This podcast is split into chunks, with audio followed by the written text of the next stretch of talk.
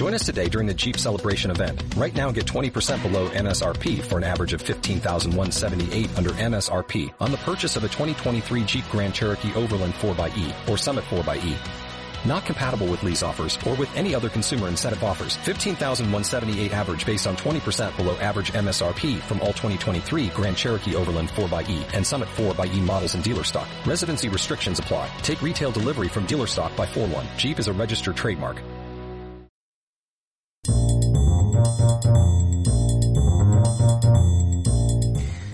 ¿Qué tal estás? Bienvenido, bienvenida a un nuevo capítulo de World Media Podcast. En esta ocasión vamos a hablar de un libro. Te voy a contar la historia basada en hechos reales de cómo fue la represión franquista en la isla del Hierro. Esto ocurrió nada más estallar la Guerra Civil Española. Y la historia se centra en dos niños que se hacen amigos y que cuenta Jorge Fonte en este podcast en el libro El hijo del apotalado. Un libro basado en hechos reales que no te dejará indiferente.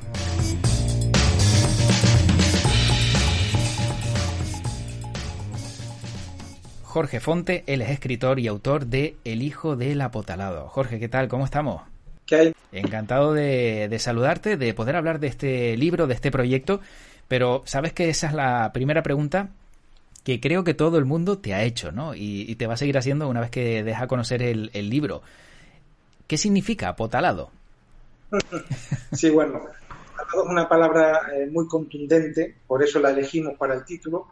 Eh, es un canarismo que hace referencia a, eh, bueno, está vinculado con un hecho eh, histórico muy en concreto. Es decir, les explico, la potala es la piedra que usan las barcas de pesca para, eh, como ellas, como son pequeñas, no tienen ancla, pues usan una piedra que tiran al mar para atar las barcas y que la marea no se las lleve.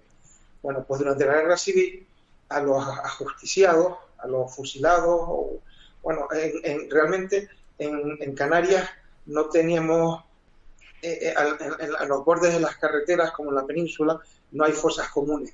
Las fosas comunes en Canarias son el mar o son el, los tubos volcánicos en el monte. Entonces, aportalado básicamente es cuando los franquistas eh, cogían a, a, sus enemigos políticos, a sus rivales políticos, los metían en sacos de papas con piedras dentro y los tiraban al, al mar. Eso es el hecho de, de, apotalar a alguien, en vez de fusilarlo, en vez de, no sé, de, de lanzarlo desde un avión como hacían en Argentina, pues en Canarias, y no sé si en algunas, eh, algunos otros pueblos de la costa peninsular, pero vamos, en Canarias era muy común eh, deshacerse los cadáveres de esa manera, metiéndolos en sacos de, de papas y tirándolos al mar. Qué duro, ¿no? Porque eh, entiendo que tiene que ser una muerte horrible, ¿no? Ver cómo te meten en un saco de papas lleno de piedras y luego ya hasta el fondo hasta que, que te ahogues y sin posibilidad de escapar. Sí, eh, vamos, cualquier tipo de ajusticiamiento por cuestiones ideológicas eh, ya son terribles, porque es una infamia. Pero, pero el hecho de, de hacerlo de esta forma, ahogado, pero básicamente eh, era una forma de deshacerse de los cadáveres. Eh, claro, mucho... no los tiraban en vida, sino una vez que ya los mataban, se deshacían así. Bueno, no te creas, ¿eh? a muchos los lo, lo metían en los sacos vivos. Eh, me han contado incluso que en algunas ocasiones metían gatos dentro de los sacos para que la tortura fuera aún mayor, pero bueno, son, son habla, no sé si, si, si, son dichos o realmente ocurrió así, pero que, que, en la zona que va de Valle Seco a San Andrés, en la costa de, de Tenerife, eh, tristemente eh, famosa últimamente porque hace unos meses hubo un, un, asesinato de un padre que mató a sus dos hijas y las tiró por, por esa zona, no sé si se acordarán de eso, fue noticia nacional. Bueno, pues en esa zona de, de la isla se estima que está el mayor cementerio de la guerra civil en, en Canarias. ¿Y eh, qué nos vamos a encontrar en este libro? Aunque entiendo que ya una vez que nos ha dado, nos ha dado alguna pincelada de, de, de lo que significa ¿no? el hijo del apotalado, ¿qué es lo que escribes en, en esta obra, Jorge? Bueno, eh, la obra surge a raíz hace tres años, eh, un amigo me prestó un, libro, un ensayo sobre la represión franquista en el hierro. Em, y lo, estaba leyendo y por curiosidad y de repente me tropiezo con un nombre en el que se especifica que el número 2 de la falange en la isla del Hierro se llamaba Pastor Fonte. Y claro, es mi mismo apellido y me llama mucho la atención, porque nunca había oído hablar de, de Pastor Fonte. Y empiezo a investigar, empiezo a preguntar a familiares y amigos quién era Pastor Fonte y resulta que era primo hermano de mi abuelo. Entonces, claro, digo, bueno, pues eh, yo como Fonte y yo como escritor tengo que contar la historia de, este hombre. Y, la novela básicamente lo que hace es desarrollar eso, la, historia de, este falangista y de su primo hermano que era mi abuelo paterno. Claro, todo esto entonces entiendo que también tiene una, relación personal eh, al verte involucrado por, mm, eh, digamos, eh, lazos eh, ¿no? lazos sanguíneos ¿no? Con, con, aquellos que en su momento a lo mejor no, no hicieron lo que bueno o no se portaron del todo bien como, como tenían que haber hecho con, con casos como los que nos acabas de contar claro esto a mí me ha servido un poco para contar uno de los protagonistas de la novela es mi padre cuento cómo fue su infancia en la isla del hierro y cómo le cogió ¿no? él tenía 10 años cuando la guerra civil cómo le cogió y cómo desde la perspectiva de un niño de 10 años cómo ve el conflicto y cómo ve lo que está pasando y cómo eh, no comprende por qué un familiar suyo eh, trata mal a, los demás, a, amigos o a, otros parientes. Y entonces él se lo pregunta a su padre, su padre trata de explicárselo, bueno, un poco. Eh, lo cuento desde la perspectiva del, del niño. Y entonces cuento la historia de estas dos familias emparentadas por, por el mismo apellido, pero que realmente por la investigación que yo he llevado a cabo, desde su momento, desde el principio, eran dos, dos ramas de la familia muy separadas entre sí, que no tenían relación. De hecho, mi abuelo se llamaba Benigno y hacía, eh, o sea, mm, era fiel a su nombre. Eh, siempre, yo no lo conocí porque murió antes de que yo naciera, pero todas las referencias que tengo de él es que era un hombre bueno. Entonces eso me permitía a mí hacer un contraste entre Pastor Fonte, que era el familiar malo, y Benigno Fonte, que, era el bueno. Y cómo eh, eso lo extrapolo al conflicto de la guerra civil y cómo la lucha entre buenos y malos, entre comillas, bueno, porque según el bando en el que esté, eras bueno es malo, o eras malo, desde el punto de vista que lo, veas, pero bueno, históricamente está claro que hay unos buenos y unos malos. Eh, hay unos que, tienen un golpe de Estado contra un, un, régimen democrático, que era la República, y otros que se defendieron frente a ese golpe de Estado. Entonces, cuento la historia, no solo el, hecho histórico de la represión en el hierro, sino cómo estas dos familias eh, lo vivieron, cómo una familia atacó a otra parte de la familia y cómo la, familia atacada se defendía de, de su ataque. Esto demuestra y, bien claro lo, deja que mm, el hecho de pertenecer ¿no? a una misma familia no significa que todos tengan que ser iguales ni nada parecido, ¿no? Y, ahí pues te das cuenta de lo diferente que puede ser uno, aunque tenga eh, la misma sangre que el otro. Bueno, eh, yo llevo, supongo que, que, tú también, todos los de nuestra generación, oyendo constantemente que la guerra civil fue una guerra de hermanos contra hermanos, de primos contra primos, familia contra familia. Bueno, un poco lo que trato de reflejar en la novela es ese conflicto familiar que se creó a raíz de, del estallido del, alzamiento militar del 18 de julio del 36. ¿Y cómo se relata una historia mm, eh, de la guerra civil y encima eh, de la represión en el hierro? Eh, ¿Cómo lo logras? Bueno, con mucha investigación. ya te digo, esto empezó hace tres años Em, estuve documentándome en los archivos de la delegación del gobierno en Valverde, eh, también en los archivos del Archivo Provincial de Santa Cruz de Tenerife, aquí en La Laguna, y luego, sobre todo, eh, la cuestión oral. Eh, ir preguntando, todo, todo aquel que tenía más de 60 años lo paraba por la calle y le preguntaba. Y muchos familiares, muchos amigos, muchos conocidos, que, me fueron contando sus historias o la historia que la historia familiar, la historia de sus padres. Y entonces con toda esa información fui reconstruyendo todo lo que es el esquema mental de, la novela. Entonces, eh, todo lo que se cuenta en la novela ocurrió realmente. y para eh, facilitar las cosas, porque claro, me contaron muchísimas anécdotas muy diferentes, ¿vale? Eh, no podía crear un personaje con cada anécdota porque hubiese sido disparate de, historia. Entonces creé un personaje ficticio, que es la familia Secundino, al que le pasa todo lo que me habían contado.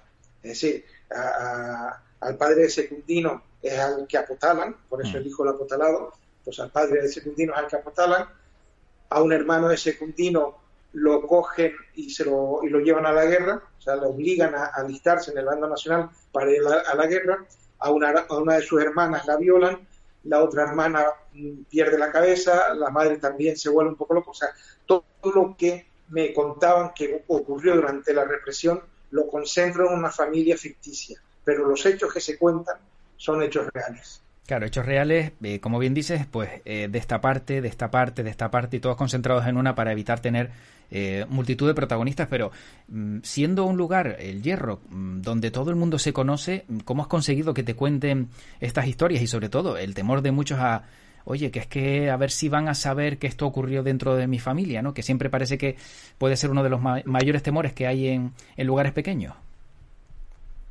Bueno, yo, he contado con el favor del tiempo.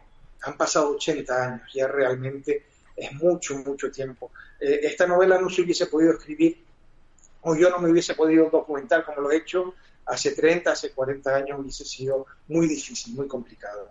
Ahora ha pasado mucho tiempo, realmente como eh, sus padres o sus abuelos contaban algunas cosas. Sí es verdad que eh, la ley del silencio se ha seguido manteniendo, sobre todo por el miedo.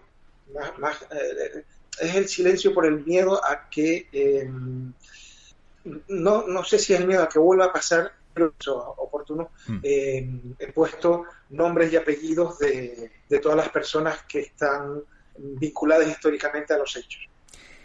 Eh, decía justo, eh, y para formular la pregunta, ¿no? que si esto había servido para cerrar viejas heridas o abrirlas nuevamente para algunos que la habían olvidado. Yo creo que la novela básicamente, eh, espero, o era mi intención a la hora de, escribirla, ha servido para recordar, refrescar, para que no se olvide lo que pasó durante aquellos años que fueron años muy duros y pasaron cosas bastante reprochables, bastante desagradables. Mm, hay muchas, sobre todo las nuevas generaciones desconocen eh, por, por, falta de interés o por falta de, que, de, que, se hable más del tema, desconocen lo que pasó. Y, y yo quería o pretendía que eh, esto no se quedara en el olvido, no se quedara en el pasado. Hay cosas del pasado que hay que tenerlas presentes, que hay que recordarlas, porque si no estamos condenados a que se vuelvan a repetir. Entonces es importante que, sobre todo que las nuevas generaciones lo lean, lo, tengan presente para, eh, sobre todo para no olvidar. Es verdad que em, nuestros padres, nuestros abuelos, mm, todavía hoy sienten cierto miedo, cierto reparo a la hora de hablar de, del franquismo, porque, eh, porque lo pasaron muy mal y porque aún recuerdan Em, lo que era la traición del vecino o incluso la traición de, del familiar, eh, y entonces les cuesta un poco hablar. Yo eh, sí me encontré con gente aún reacia a hablar conmigo, a contarme cosas, pero me encontré con otros muchos que sí, que contaban muchas anécdotas y por eso la, la, novela está tan enriquecida, es tan rica de anécdotas y de, y de cosas que ocurrieron realmente. Yo mm, a los hechos a los hechos que no están documentados, que no, que no encontré en, la documentación escrita, porque evidentemente buena parte de los desaparecidos no constan en, documentación escrita, yo le daba veracidad si habían dos o tres personas que me contaban la misma anécdota en, en, entrevistas diferentes. Entonces entendía que eso había ocurrido de verdad, aunque no tuviese un documento eh, en la mano. Y, eso es con lo que se ha enriquecido la novela y eso es lo que hoy, desde la libertad que nos da el paso del tiempo y, sobre todo el conocimiento y la posibilidad de la documentación que hoy tenemos, hoy, podemos acceder a los archivos, cosa que eh, hace un par de décadas era más complicado, pero incluso los archivos militares también se puede acceder con total libertad. Y eso mm, te permite eh, tener una base, una documentación bastante sólida a la hora de enfrentarte a un tema tan peliagudo como este. De todos los documentos que has podido leer y tener entre tus manos, eh, ¿cuál ha sido el que más te ha llamado la atención? Que hayas dicho, esto no me lo esperaba o, no tenía ni idea de que algo así había ocurrido. ¿Ha habido algo que, que marcara un punto de inflexión en esa investigación para ti? Bueno, eh, muchos. O sea, eh, en la delegación del gobierno había documentos realmente duros y tristes. O sea, leídos hoy, vistos desde el punto de vista de hoy, eh, era muy triste porque habían denuncias em, por, em, por cosas que a lo mejor hoy consideramos tonterías. O sea, eh, yo me he encontrado denuncias por falta de patriotismo. Eso es que eh, cuando pasabas por, por delante del cuartel militar no te parabas y saludabas y alzabas la mano. Eso, ya solo eso era em, sin, signo de falta de patriotismo o no o no ir a misa, también denuncias por no ir a misa del domingo a las 12.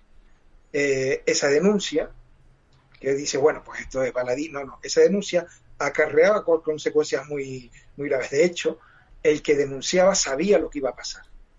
Si a ti te denunciaban por falta de patriotismo, primero te llevaban a la cárcel, o sea, te iban a buscar a tu casa por la noche normalmente, te sacaban a rastra de tu casa, te daban una paliza en la calle y te llevaban a la cárcel. Eh, de ahí podía salir a los cuatro o cinco días, en el mejor de los casos, pero en el peor podías derivarte, te metían en un barco y te llevaban a la prisión de Faife en, Tenerife, una prisión que estuvo vigente durante 15 años, o sea, no fue una prisión solo durante la guerra civil, sino que estuvo en activo durante 15 largos años. Bueno, pues te llevaban a la, te encerraban en la prisión de Faife y, y de ahí ya Mm, tu destino estaba marcado. Ahí podías acabar eh, siendo apotalado o eh, siendo eh, lanzado como lo que se lo que se está bueno descubriendo no porque se sabe de hace muchísimos años pero ahora se está trabajando en la cima de Ginama en, Gran Canaria que se ha encontrado en un, tubo volcánico yo creo que ya van por más de 200 cadáveres. Entonces los lanzaban ahí directamente. Eh, luego, esta, o sea, esta, esta falsa acusación o esta acusación trivial tenía más consecuencias porque a tu familia le ponían una multa por, eh, por, haber, por los gastos generados por la detención, etcétera, eh, si estamos hablando de familias de campesinos, de medianeros, estas multas eran astronómicas y ellos a veces no podían hacer frente a esa multa. Además, el cabeza de familia estaba detenido, con lo cual no iba a trabajar, con lo cual no entraba dinero en la casa. Y la forma de pagar esa multa era vendiendo un terrenito, o vendiendo la casa de la abuela, o vendiendo una joya, o vendiendo lo que tuviese. ¿Qué es lo que propició eso? Que normalmente la mayoría de las denuncias eran vecinos, paredes que colindaban, y entonces a lo mejor terrenos que antes de la guerra eran pequeños, después de la guerra habían quintuplicado su, su tamaño. Claro, con lo cual... Mucha gente se aprovechó de ese tipo de, de durante la guerra. E, eso justo te iba a decir. Eh, muchos se aprovecharon de ese tipo de denuncias, no vas a misa, no te paras delante de la bandera en el cuartel, eh, me estás molestando como vecino y me pongo una excusa y todo ese tipo de injusticias pudo incluso haber acabado con muchas vidas, ¿no?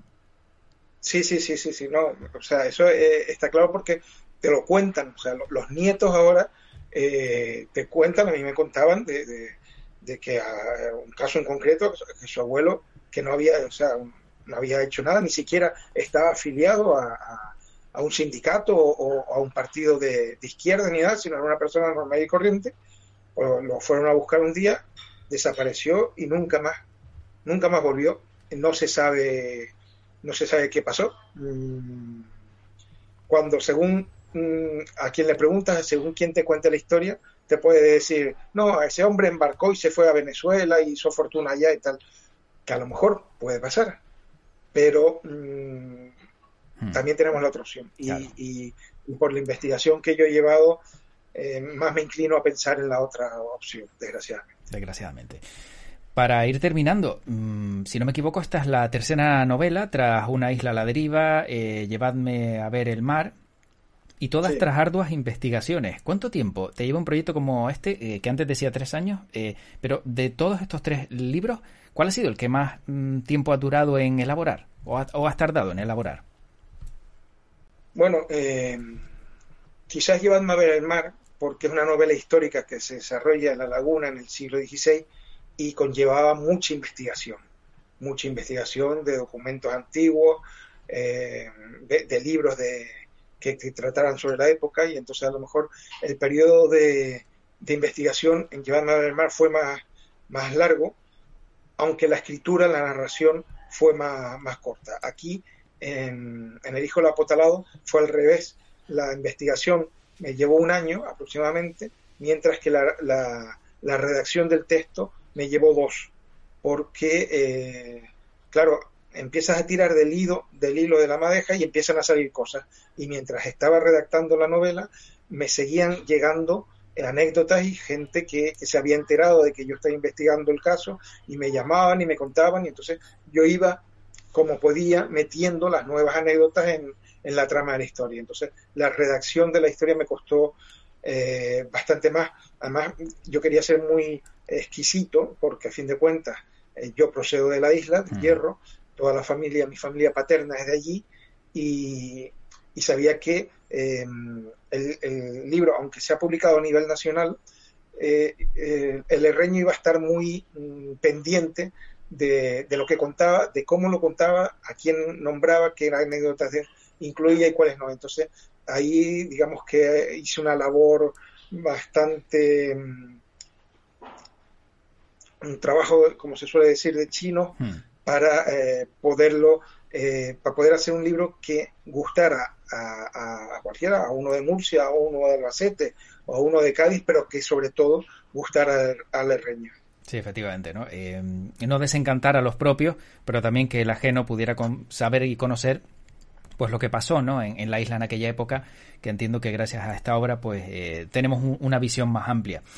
Jorge Fonte, para acabar, ¿Por qué crees que es necesario contar este tipo de historias como has contado en tus novelas históricas y hacer este tipo de investigaciones? Em, por dos frases muy concretas, ¿eh? que, son los que a mí me motivaron el escribir la novela. Porque eh, el miedo lleva al silencio y el silencio lleva al olvido. Y hoy eh, ya no hay motivo para tener miedo, por lo tanto no hay motivo para estar silenciado y lo que no lo que no podemos, lo que no queremos es olvidar lo que pasó. Pues yo creo que lo has explicado muy, muy, muy bien con, esa, con esas dos frases y te agradezco que hayas estado hoy eh, contándonos, pues, qué es lo que nos vamos a encontrar en este El Hijo del Apotalado, tal y como explicabas al comienzo también de, de, esta charla. Y te agradezco, Jorge Fonte, como escritor y autor del mismo, pues que, bueno, que lo hayas primero redactado, escrito, que hayas investigado y segundo, pues que, que haya visto la luz para conocer parte de lo que pasó tristemente en, en aquella oscura en aquel oscuro tramo de nuestra historia en España. Vale, muchísimas gracias a ustedes por querer difundir eh, también eh, eh, esta gran verdad. Pues mucha suerte y hasta la próxima. Gracias. De acuerdo, nos vemos. Chao.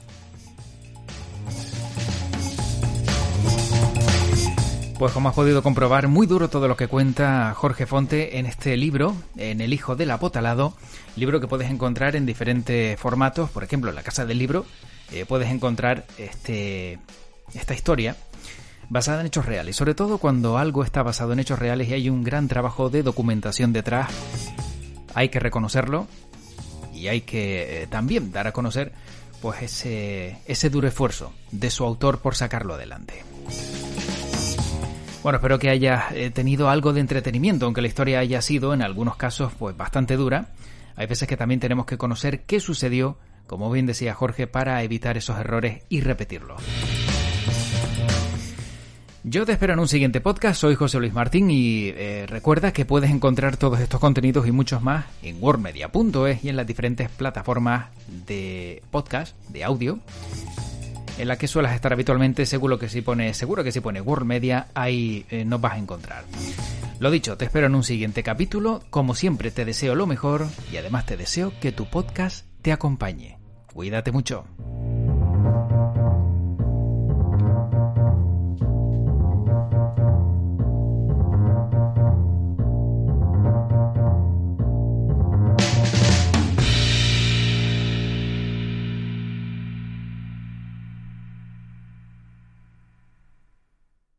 As a new Western Union customer, you can enjoy a $0 transfer fee on your first international online money transfer. Send money to your family and friends back home the fast, easy, and reliable way.